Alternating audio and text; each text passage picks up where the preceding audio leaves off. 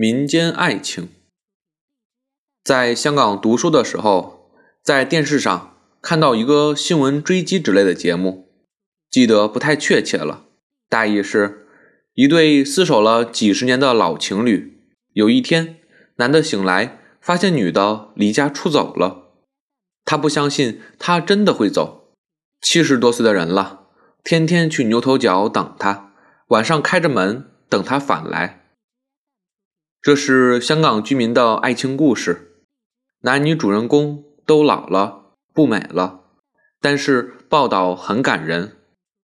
在上海的时候，我讲给我的一些朋友听，他们都惊叹：“啊，有这样的事！”我想这种事在上海也是有的，但是媒体不会报道。同居是犯忌的话题。而且还是老同志，且是平民。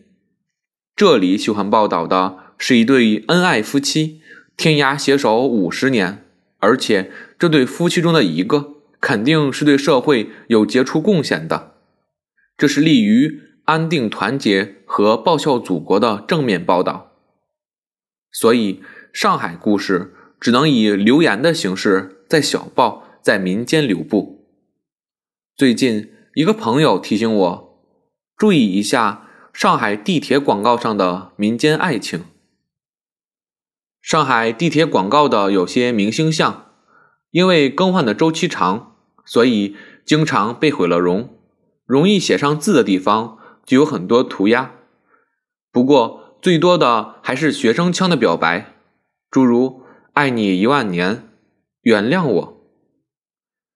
给我印象最深的。是这样一句话：“小英，我也到了上海，和我联系。”阿三。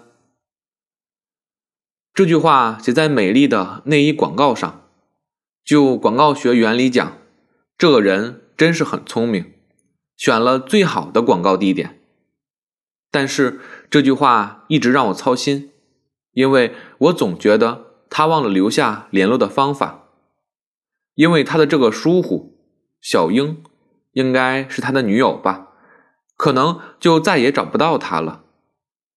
想起《胭脂扣》中，从阴间回来的如花到报馆去，要登一个广告找他的十二少，但是他唯一的线索也是无效的，最后的结尾是哀伤的。